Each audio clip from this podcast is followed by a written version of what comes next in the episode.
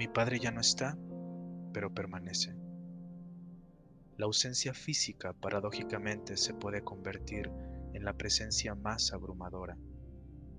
En el caso de la muerte, el ser amado permanece no solo en nuestros recuerdos, sino en los objetos que le pertenecieron, en las canciones que le gustaban, en las risas y las palabras. Samuel Butler dijo, habremos perdido hasta la memoria de nuestro encuentro, y sin embargo nos reuniremos de nuevo, para separarnos de nuevo y reunirnos de nuevo, allí donde se reúnen los hombres muertos, en los labios de los vivos.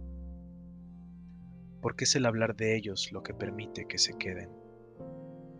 Pero cuando ese ser, esa persona amada es nuestro Padre, no se trata únicamente de los recuerdos, de los objetos, los sonidos y las palabras. Literalmente ellos viven en nosotros. No perdamos de vista nunca que estamos conformados por fracciones infinitesimales de quienes ya fueron. Somos la continuidad de un linaje, el hilo de un enorme telar esta verdad puede ser un peso sobre nuestros hombros o simplemente la conciencia de una realidad. Y si hubo algo despreciable, algo vergonzoso e indigno de nuestros padres, es posible ser cuidadosos y no replicar las mismas fallas. Sin embargo, si hubo algo bueno, algo decoroso y bello, es lícito seguir ese ejemplo quiero compartir un poema de Marguerite Ursenar, uno de sus siete poemas a un alma muerta.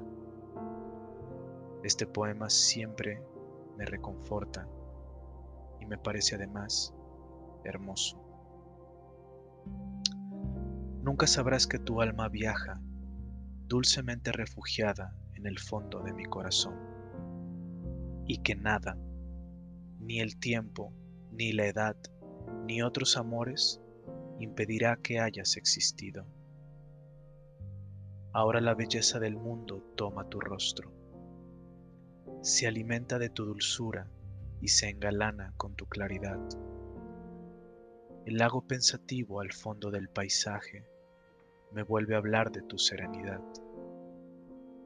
Los caminos que seguiste hoy me señalan el mío aunque jamás sabrás que te llevo conmigo, como una lámpara de oro para alumbrarme el camino, ni que tu voz aún traspasa mi alma, suave antorcha tus rayos, dulce hoguera tu espíritu, aún vives un poco, porque yo te sobrevivo.